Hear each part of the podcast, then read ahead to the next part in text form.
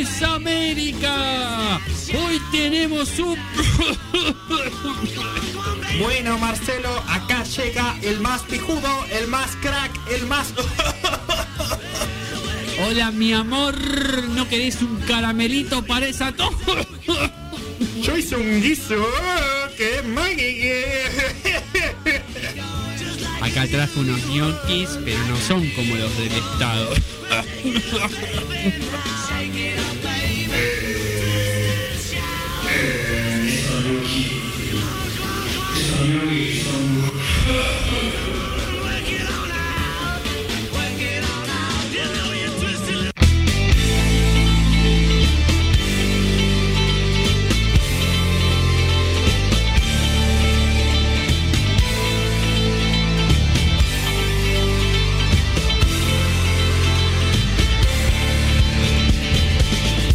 Pero muy buenas tardes, bienvenidos a Noticias de Cafeinas, una y 7 de la tarde en toda la República Argentina y esta parte del mundo.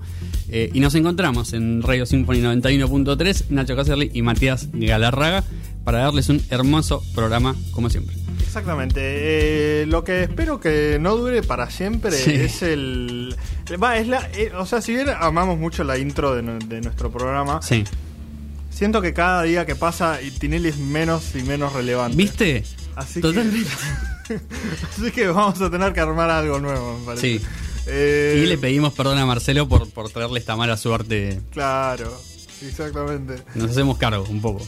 Eh, lo que nos va a traer eh, el programa es mucha mucho condimento mediático, ¿no? Porque tenemos Ajá. a mm, Slash, Slash, el gran guitarrista de los Sí, Guns N' Roses, exactamente. el tipo con el sombrero y los anteojos negros, Sí, el mismísimo. eh, que nos va a estar trayendo el disco Slash.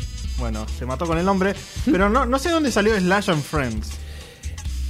Por lo que entendí, hay una. mm, Como que el, el disco se iba a llamar así, o eso se rumoreaba antes de que saliera, y después cuando salió resultó que solo se llamaba Slash. Que es o un Slash disco- 2010. que Es un disco de Slash con un montón de invitados Sí. de renombre eh, que vamos a estar repasando, un disco de 2010.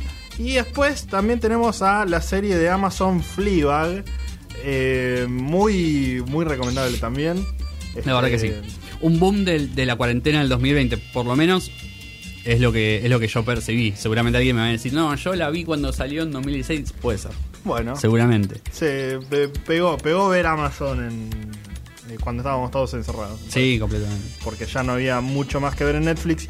Y también tenemos eh, noticias sobre sobre China y un movimiento revolucionario muy peculiar. Sí, totalmente. Y también sobre la, más acoso sexual en, en Estados Unidos y Claro. en, en el mundo en general. Eh, pero bueno, Con una particularidad que es, eh, bueno, una persona de mucho poder sí. a la que, bueno, aparentemente le están soltando la mano. Es como, es, es particular.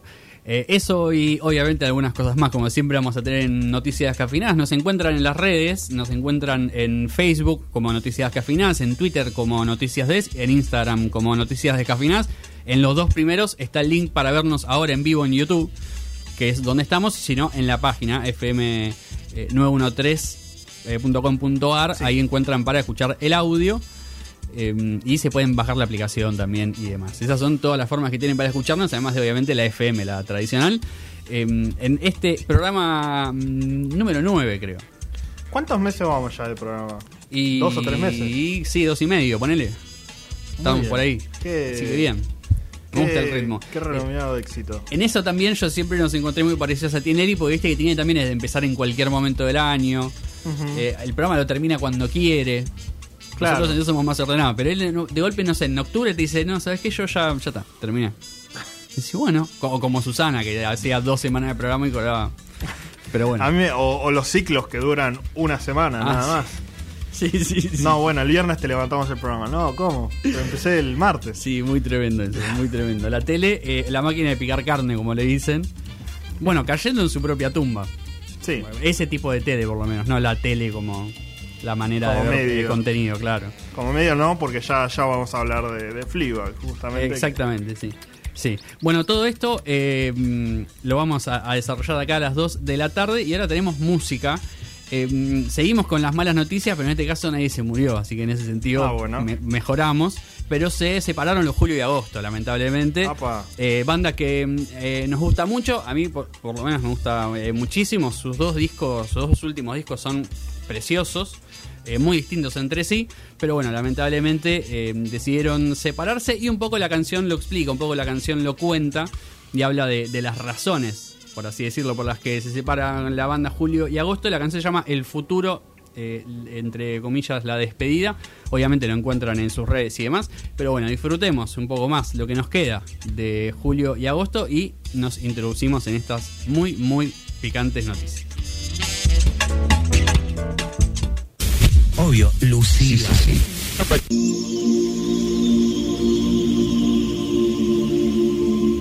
Yo llegué a mi nirvana todos los años. Los Kerner no llegaron nunca porque se ponen el vereno ruso. Yo, yo escucho noticias descafeinadas.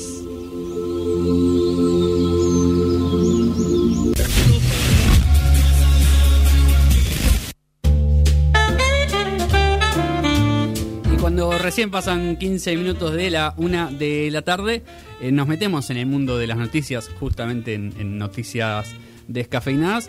Eh, si querés, arranco yo que, mm, es más concreta, digamos, la, la noticia. Básicamente, el gobernador de Nueva York, Andrew Cuomo, eh, está muy complicado con una denuncia que, que recibió de mm, acoso sexual.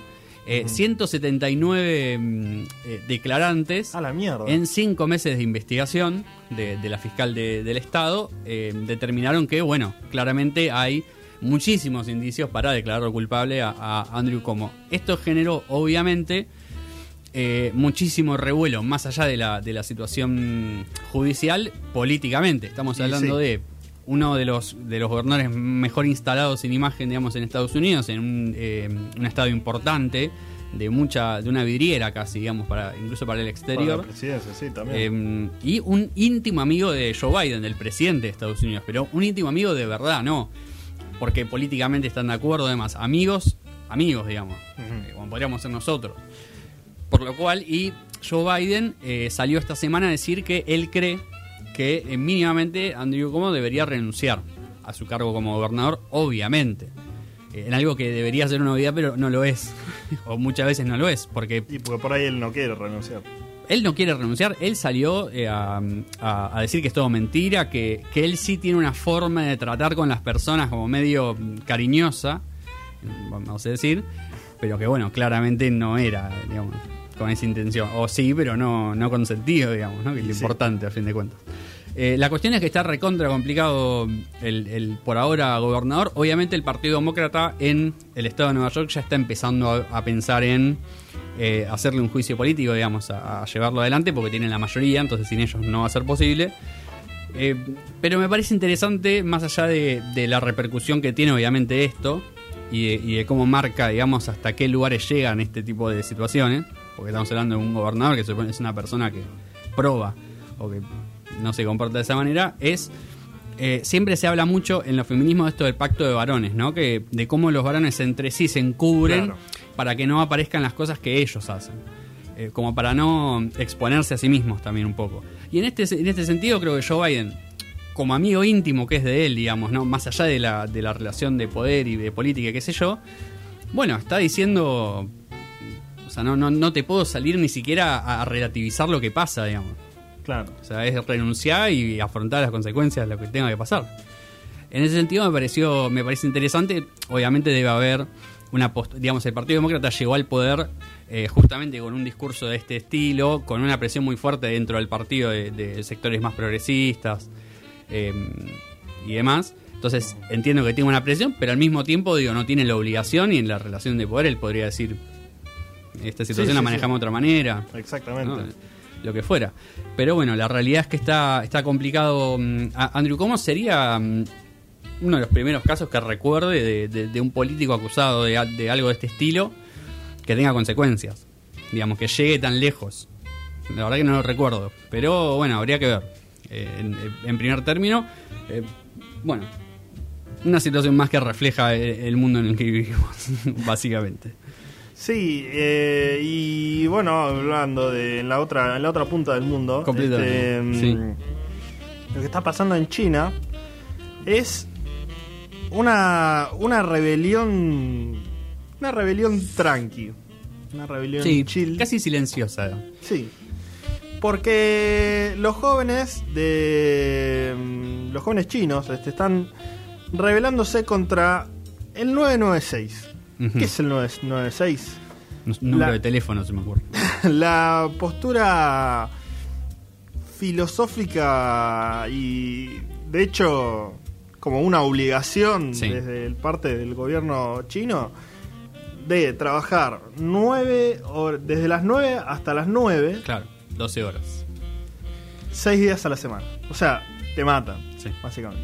Sí, eh, decían que en su momento eh, era como más una cuestión de, de apoyar a la revolución, digamos, como sacar al Sí, país adelante, lo que se. ¿no? Básicamente, trabajando. Pero bueno, se terminó volviendo eh, lo que es, explotación laboral. Exactamente. y mm, ya la, la gente se está cansando y hay un movimiento que se llama el Tang Ping. Sí. Tang Ping que significa estar tirado. Ah, me gusta. Eh, en 2016, este Luo Wansong, Sí. De 31 años, esta frase me gusta de la noticia de Infobae, dice, descubrió que le gustaba no hacer nada. Totalmente. lo que nos gusta a todos. Sí, un exactamente. Bueno, lo- descubrió eso, se fue en viaje en bicicleta al Ajá. Tíbet, Ah, le repintó.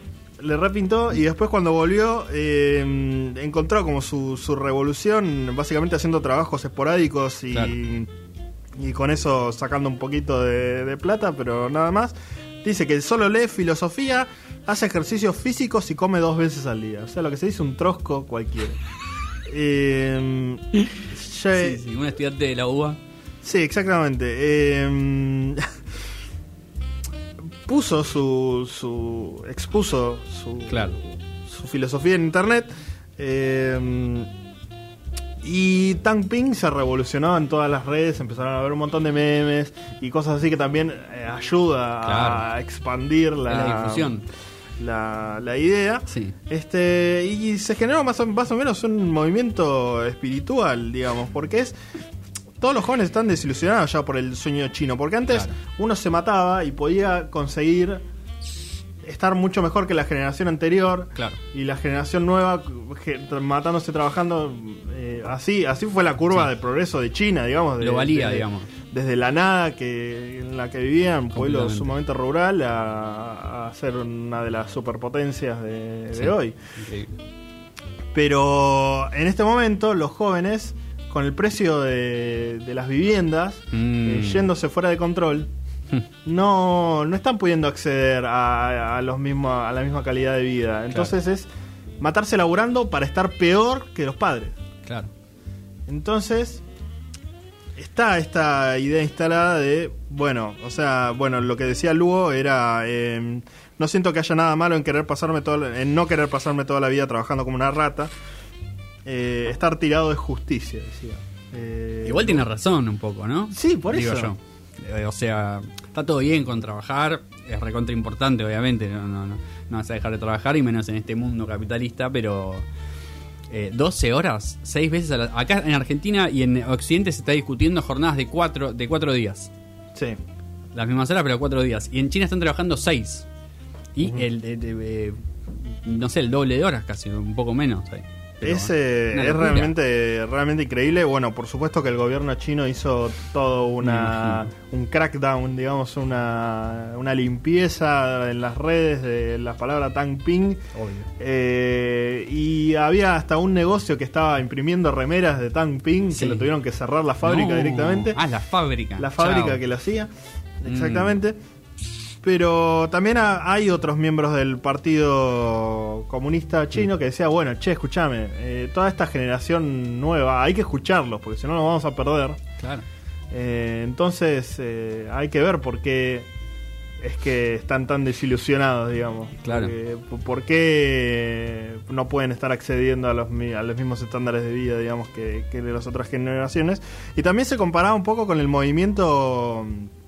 No, no, no ni siquiera el movimiento, como el, la curiosidad de los hikomori en Japón, Mm. que es básicamente los jóvenes que están tan como colapsados por las expectativas que les imponen los, los padres y la sociedad en general de éxito, que se quedan encerrados en sus casas y no salen, tienen miedo a salir, son como Claro. agorafóbicos. Eh, y hacen toda su vida desde su, desde su casa, digamos. Eh, pero la diferencia con el movimiento Hikomori es. Dije, dije movimiento, no. Bueno, chicos, discúlpame. Eh, se me acaban de caer un montón de Coca-Colas en la calle. No, nada. No, eh, no, perdónenme. no es el día, no es el día. No. Eh, mm, la diferencia es que no están diciendo como, bueno, renuncio a todo y no Claro. salgo ni nada. Es simplemente quiero vivir una vida normal y que no me exploten eh, viviendo nada, como una rata, justamente. Sí. Es el, el- el tema de que. mm, de la apertura de China, que, o sea, porque obviamente funcionaba la, esta- este sistema en otro tipo de, de sociedad, digamos. Claro. Mucho menos occidentalizada, justamente, que el, el occidente es muy del ocio. Es algo que, que caracteriza un poco las sociedades de, de este tipo. Entonces, esa apertura hizo que, bueno, ob- obviamente estos chicos ya nacieron en, en- en la globalización, digamos. Sí. O sea, conocen, conocen cómo se vive en otras partes del mundo. O sea, ¿por qué querrían trabajar el doble que todo el resto del mundo? No tendría sentido. Bueno, toda esta cultura también estaba medio impuesta para competir contra Estados Por Unidos. supuesto, claro. Eh, es y- que así se sostiene, el crecimiento de chino se sostiene así, a base de, de trabajar sin parar. Exactamente. Eh, y empresas como Alibaba, Huawei Mm, y la propietaria de TikTok eh, estaban como implementando este sistema. Claro. Pero hay algunas empresas también que están renunciando un poquito a, a este sistema para porque ven que los, los empleados no, no rinden más. claro, digamos. están a tope. Y, mm, y se viene un movimiento interesante porque nada, este mm, este caso de los hikomori, Sí. de los hikomori, de los tangping, Sí, los chinos. eh, básicamente están diciendo, están agarrando manuales de Mao Zedong Ah, mira. y están diciendo, mirá, Mao Zedong Claro. decía las mismas cosas, está, está en contra de las mismas cosas que me están pasando a mí ahora. Claro. Se dieron El cuenta sistema comunista. claro.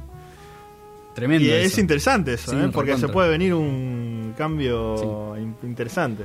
Aparte se nota, porque una, esto podría ser una tendencia de redes, digamos, ¿no? Un movimiento medio influencer, pero se nota que el pibe, eh, bueno, lee filosofía y qué sé yo, como se nota que le interesa dar una discusión como más profunda de lo que pasa. no, es solo una cuestión de, uy, me aburrí de trabajar, digamos. Exactamente. O sea, es una conciencia reenfocada, es súper interesante. Muy loco. Eh, y lo que no es tan loco, pero está, está interesante, es el tema de Els.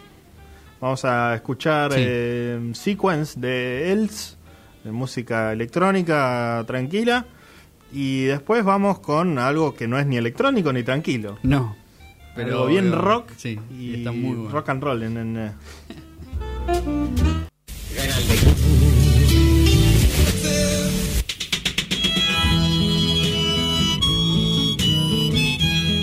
En esta cuarentena, vos pibe, quédate en casa.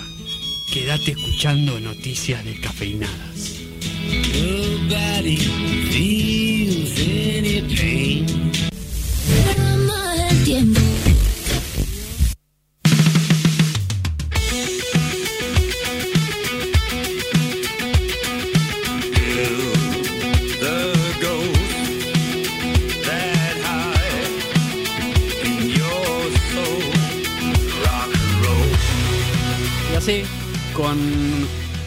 Una gran voz, es como arranca el disco de Slash. Estamos escuchando a eh, el ex guitarrista de los Guns N' Roses, al ex guitarrista de Velvet Revolver. Estamos hablando de Slash, obviamente. Eh, en, como decía vos, Mati, en el- la presentación, un disco lleno de invitados. Todas las canciones, todas, eh, tienen un invitado, no uno distinto, porque hay eh, uno o dos que se repiten. En este caso, Ian Hatsbury, el cantante de Cult, poniéndole bueno, toda su impronta a em, Ghost, la canción que abre el disco Slash. Exactamente, eh, un disco cargado de, por eso que decíamos, cargado de rock en todas sus aristas, me parece, Sí. ¿no? Porque mm, tiene un poquito de rock pesado, un rock más tranqui, y de nuevo, y son temas que se van amoldando Mal. a, a quien a quien viene, digamos, ¿no? Y al estilo de, de quien viene, sin sin ser un disco eh, súper mm, separado Claro. en el sentido de, bueno, ahora este es un tema que no conecta para nada con el tema siguiente. Mm. Esa Slash es el hilo con, el conductor, digamos, del, del disco y por eso es un disco que suena más bien conexo. Sí, completamente. Además, hay algo que me parece que me parece muy loco de eso, de que de que no se, de que no parezca, digamos, un disco de recopilación de, de canciones así random. Y es que eh, Slash no suena nunca a mm, los Guns N' Roses, por ejemplo. O sea, Totalmente. no hay un tema que vos escuches y digas, che, esto me, me- como ni siquiera se copia el mismo, digamos. Sí. Y entonces ahí es donde me parece que nace un poco una, una impronta más, eh, más personal, más propia. Hay que decir que es el primer disco solista de Slash, digamos. Es la primera vez que él dice yo voy a sacar un disco con mi nombre. Exacto. Y eso es, es toda una declaración. ¿no? Bueno, yo eh, yo no conocía Slash, Sí. digamos, y mm, me sorprendió, o sea, voy a decir una burrada tal vez, pero me sorprendió el nivel de Claro. de talento que, Sí, sí, que guitarrista, tiene, como de como guitarrista y como compositor. Total. Eh, Como porque, compositores, eh, hay que, a mí me encanta. O sea, hace canciones muy buenas. porque no sé, por ahí Guns N' Roses está medio como quemado y Mm. no sé, es como por ahí fácil decir. Claro. No sé, es como que no, no te das cuenta qué tan Sí. qué tan grosso es alguien con ese tipo de, de canciones. Y a, a mí este disco sí me dio esa ventana a quién es Slash. Totalmente. Que es un grosso. Eh, Totalmente. Es que muchas veces también, viste, lo- lo- hay- algunos guitarristas se pierden en. N' Roses tiene un estilo ya, ti- tiene un sonido, digamos. Y acá se nota que él se libera de eso y es. eh, Claro, y te da, no sé cuántos, 12 temas distintos, de estilos distintos. Sí, sí. eh, eh, hay un tema ahí con la cantidad de canciones porque mm, este es- un disco que tiene muchas ediciones distintas. Ajá. Australia, Japón, bueno, viste cómo es. Que Sí, sacan siempre. ediciones para todos los países, menos para Argentina, obviamente. Obviamente. Latinoamérica en general. Eh, entonces en cada uno hay temas que entran y salen, pero sí son 12, 13 que están ahí, eh, están ahí fijos. Eh, algunos nombres, bueno, recién escuchábamos que pasó Fergie, la, la ex eh, Black Eyed Peas, con una canción tremenda. Eh, esto es eh, con Miles Kennedy, que es un cantante que no, yo no lo conocía, se ve que no es muy conocido, pero que Slash medio que se lo agarró y, y canta con él la mayoría de las canciones de sus discos, digamos. Eh, A ver. Una particularidad es que Slash no canta. Sí. Esto es.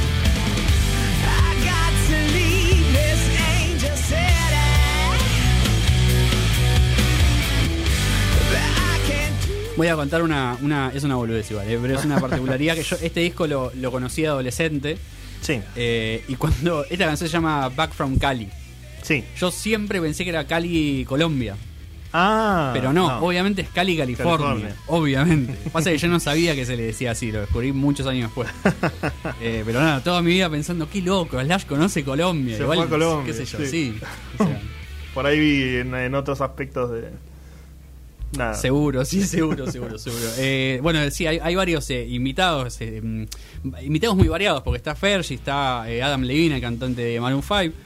Flojito el tema de. Sí, a mí me- es una Maroon balada, a mí Sí. me gustó. Se me terminó pegando de tanto escucharlo, la verdad. Sí, es pegadizo, es pegadizo. Pero- Bueno, por eso. juega con las fortalezas de, Sí. de cada, de cada cantante. Completamente. Hay algunos más clásicos como Ozzy Osbourne como Lemmy de Motorhead, que son canciones que son eh, más, más de ese estilo, digamos. En el caso de Ozzy como más lenta pero más pesada, y en el caso de Lemmy que te parte al medio, digamos, te pasa por encima. Eh, está esta balada con Chris Cornell. Eh, Chris Cornell, en, esto es 2010, y en ese momento Chris Cornell estaba mm, entre Audioslave y su faceta solista, que no es muy amada por los metaleros y por los rockeros en general. Eh, pero a mí me gusta mucho cómo se desempeña en la canción, digamos.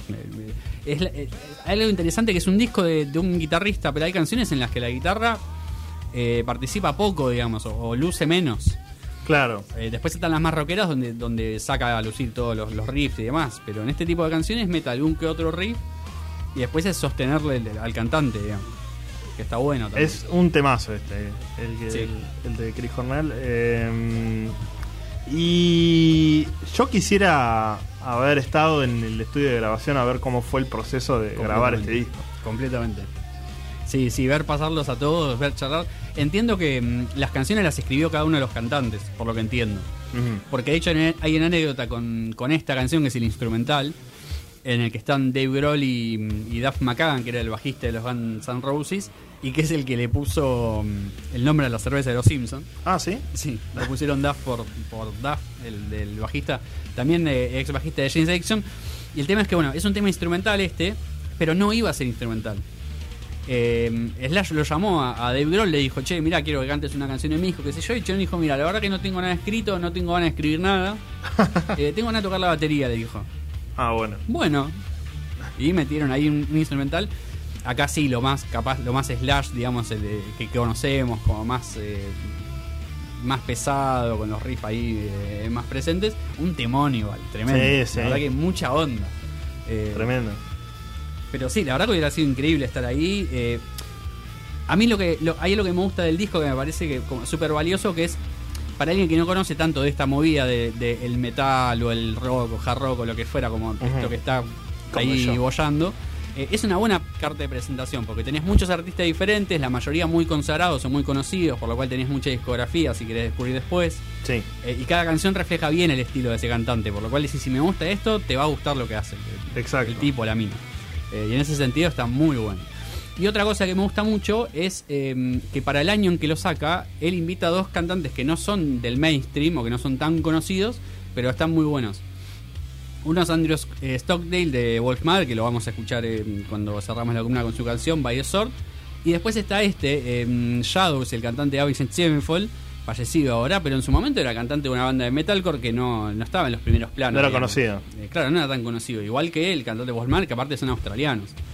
Eh, y que el tipo los meta ahí quiere decir que también está escuchaba otras cosas, digamos, no era eso que están enfrascados en Claro. las cinco Y- bandas que siempre. Claro, y que tenía ojo, porque Sí, claro, total. los, los descubrió, digamos, de alguna manera y eh, después se- se popularizaron ellos por su cuenta. Completamente, completamente. Y sobre ellos hay algo que me gusta mucho, que por ejemplo Andrew Stockley es, es guitarrista de Wolf Mother, es el único, es un trío, eh, y es un gran guitarrista. Eh, eh, y Slash no lo invitó a tocar. Digamos, Slash es el único guitarrista de todo el disco. Sí. Eh, de, de todos los que participan, que Chris Cornell también toca la guitarra y demás, él es el único, él es el único guitarrista, él, él solo quería que canten. Claro. De- hay un guitarrista rítmico, sí, que es el guitarrista rítmico de Guns N' Roses. Que bueno, lo, lo- lo acompaña a todos lados, No, pibe, pero- acá el que toca la guitarra soy yo. Claro, el, el, vi- el violero del disco es Slash y Sí. lo bien que hace. Lo, lo bien Sí, que sí, sí. Eh, lo recontra recomendamos, está en Spotify, está mm, eh, en YouTube, hay un par de videos, están buenos los videos de, de los temas. Ah, Eh, muy antaño igual, ¿no? 2010, hay que vean los de ese lugar. Eh, y yo te digo, estoy muy tentado de comprármelo. Lo vi en Mercado Libre, está en mil pesos. No está mal. Y la verdad que me gusta el disco. Me parece un disco que es lindo para tener. Hay una joyita. Bueno, decíamos que le íbamos a escuchar a, a Andrew Stockdale. Decíamos que íbamos a escuchar By the Sword, Y hacia eso vamos. Después de ellos, un rock. Pero rock, rock. eh, nos metemos en el humor inglés. Nos metemos en Fliga. Una maravillosa serie de Amazon.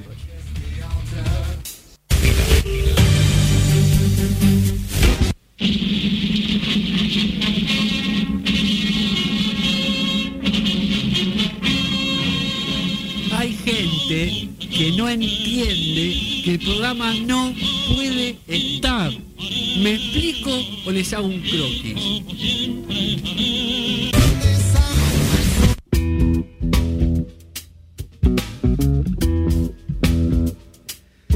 Bueno, lo escuchábamos a Andrew Stockdale con Slash haciendo By the Sword y nos metemos de lleno en, la tarde con serial porque la verdad el día está muy lindo, sí, hace calor. En realidad no sé si está tan lindo porque hace bastante calor, está pesado, es un asco. para ser más honesto, pero bueno. Ah, va, para, para, no, no era que vos odiabas el calor y... Yo amo y el calor, eh, amo el verano, pero el verano es menos húmedo que esto, me parece. Esto, esto es calentamiento global a pleno. Bueno, obvio, eh, estoy de acuerdo con tu segundo punto, pero no con el primer punto. Eh, tengo una, yo tengo una postura que seguramente sea muy tibia, pero es yo lo que banco son los climas cuando corresponden. Cuando tiene que hacer frío, que haga frío. Yo la voy a pasar como el culo, pero tiene que hacer frío. Está bien, porque es- Sí. así, así funciona. Ya cuando empieza a hacer calor cuando no tiene que hacer y cuando hace frío cuando no tiene que hacer y cuando... Es raro, sí, exactamente. No me gusta. No Sí, me gusta. sí. Eh, seguramente no le gustaría tampoco a, a la protagonista de Fleabag, no lo sabemos en realidad, para qué mentirles. Eh, Pero bueno, de, de eso vamos a hablar. De una serie que tuvo su primera temporada en 2016. em, que em, bueno, tuvo su segunda temporada en 2019 y que para mí, por lo menos, eso entiendo, se hizo muy conocida en 2020. Eh, serie inglesa, la dirige y la protagoniza mm, una chica que, perdón, voy a tener el nombre porque no me acuerdo, que es Food Waller Bridge. Es una actriz británica, obviamente. Yo no la conocía.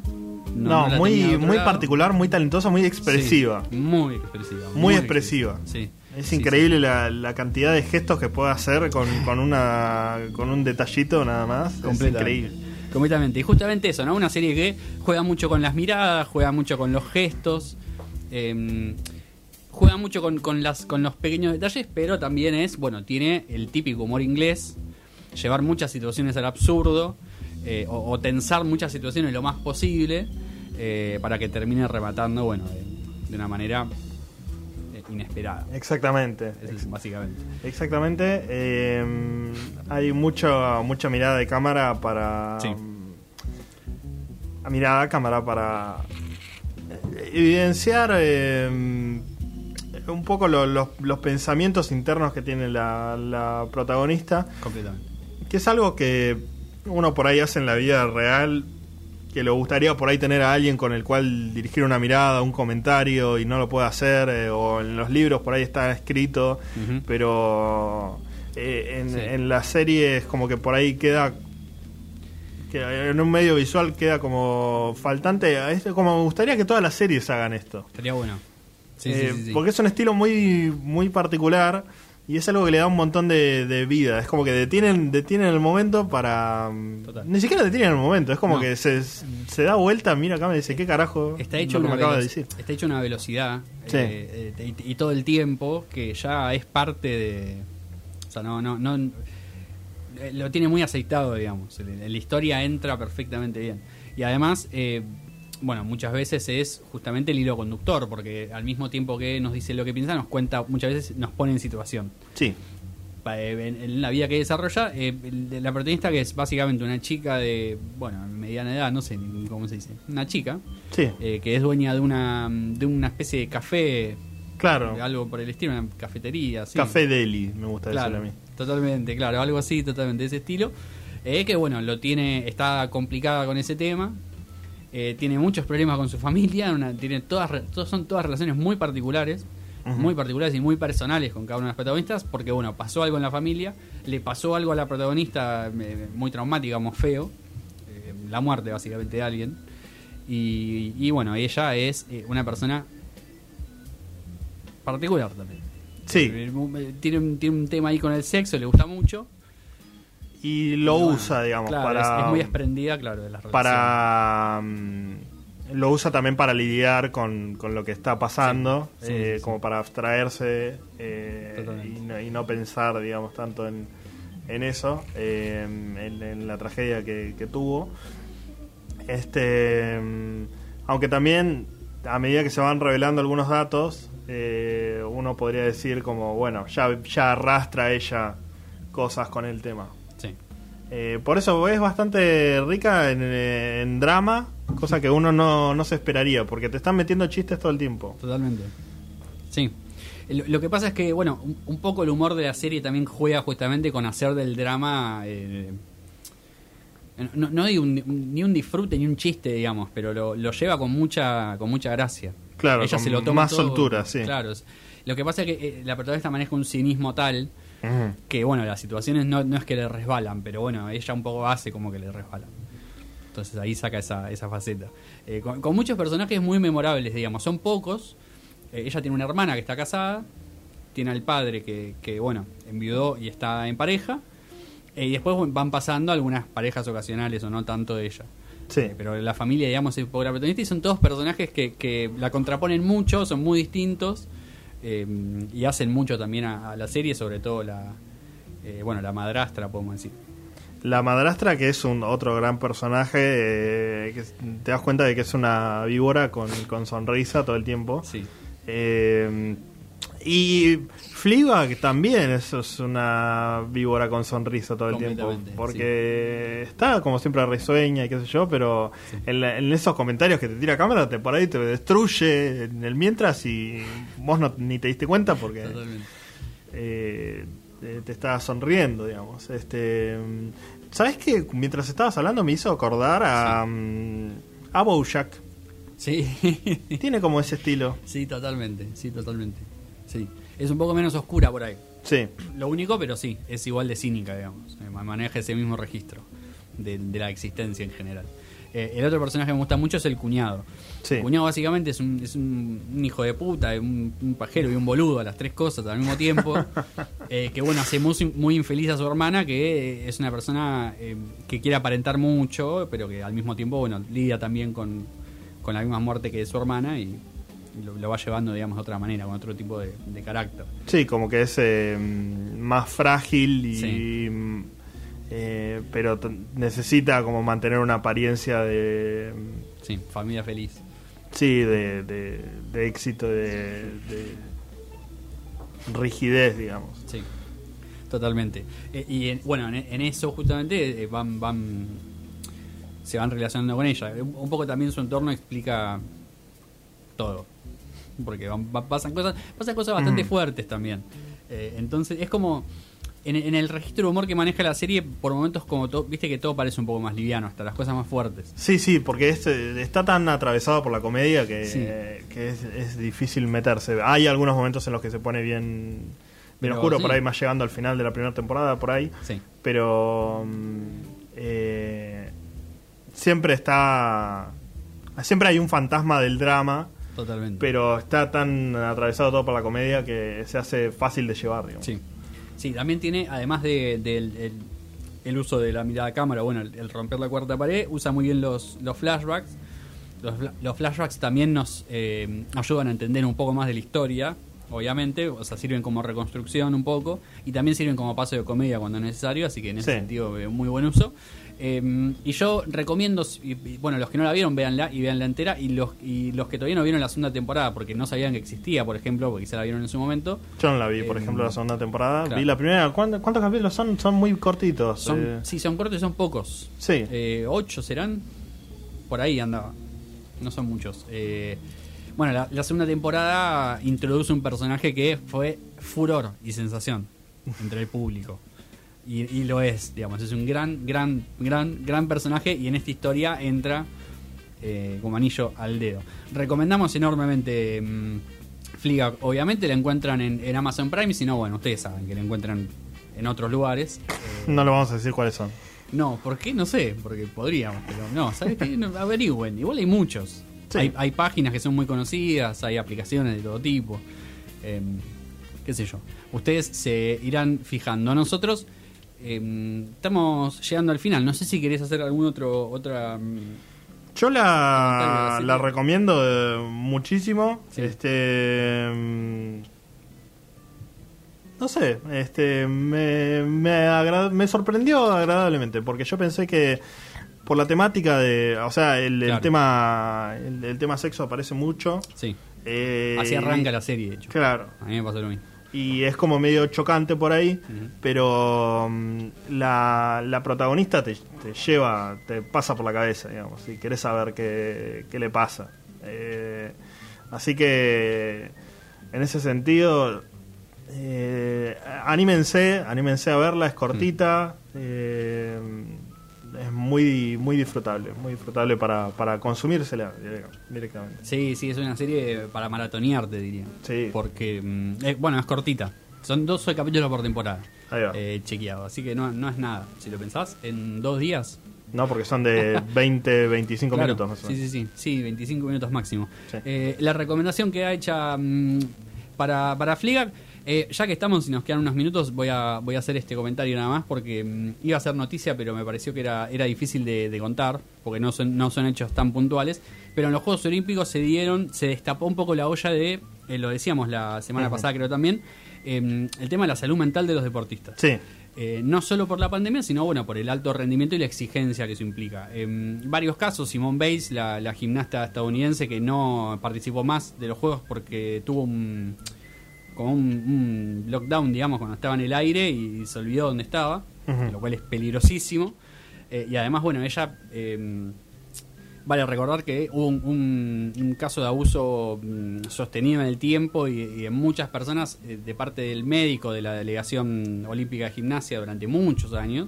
Sí. Simón Bates estuvo en- obviamente en esas situaciones, igual que en muchas otras, eh, y nadie descarta que eso también tenga mucho que ver con que ella esté de vuelta en el mismo lugar, digamos, ¿no? Como en la misma secuencia, obviamente ya sin él que está preso, pero bueno, digamos, ¿no? Eh, las secuelas duran, sí. Claro, volviendo siempre a un ambiente donde, donde pasó eso. Eh, y esto se suma a, bueno, otros deportistas. eh, hay una, una tenista que se llama mm, Osaka, que es la mejor tenista del mundo. Y ella, el, este año, cuando jugó Roland Garros, eh, ganó la primera ronda de- del, del campeonato, vamos, el primer partido. Ellos tienen que dar una conferencia de prensa obligatoria, no la quiso dar porque. porque Se le- ponía ansiosa, Claro, sí. le, le dio ansiedad.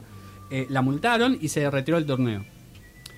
Y en los Juegos Olímpicos casi pasa lo mismo, ya terminó igual saliendo a hablar, eh, pero bueno, un mensaje muy duro para con el periodismo también, como decían, ustedes nos preguntan cosas para como para como para ponernos mal, digamos, para Claro. llenarnos de dudas. Eh, y no, nos- no está bueno eso, no nos sirve, digamos.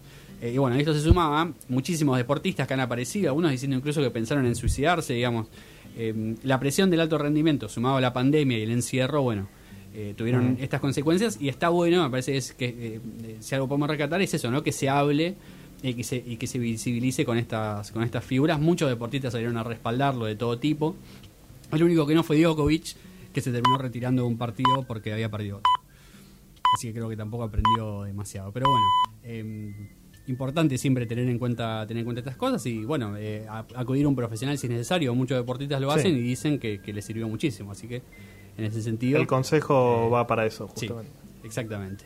Eh, nosotros nos encontramos el sábado que viene, 3 de la tarde. No quería cerrar tan abajo, pero bueno, me quedó justo el. el A los. Fleabag. completamente. Eh, vean Fliga, escuchen el disco de Slash y escúchenos a nosotros. Nos buscan en Spotify y les queda el vivo de YouTube subido en Facebook y en Twitter si lo quieren repasar en cualquier otro momento. Nos encontramos el sábado 1 de la tarde. Matías Galarraga, Nacho Cacerli, Noticias Descafeinadas.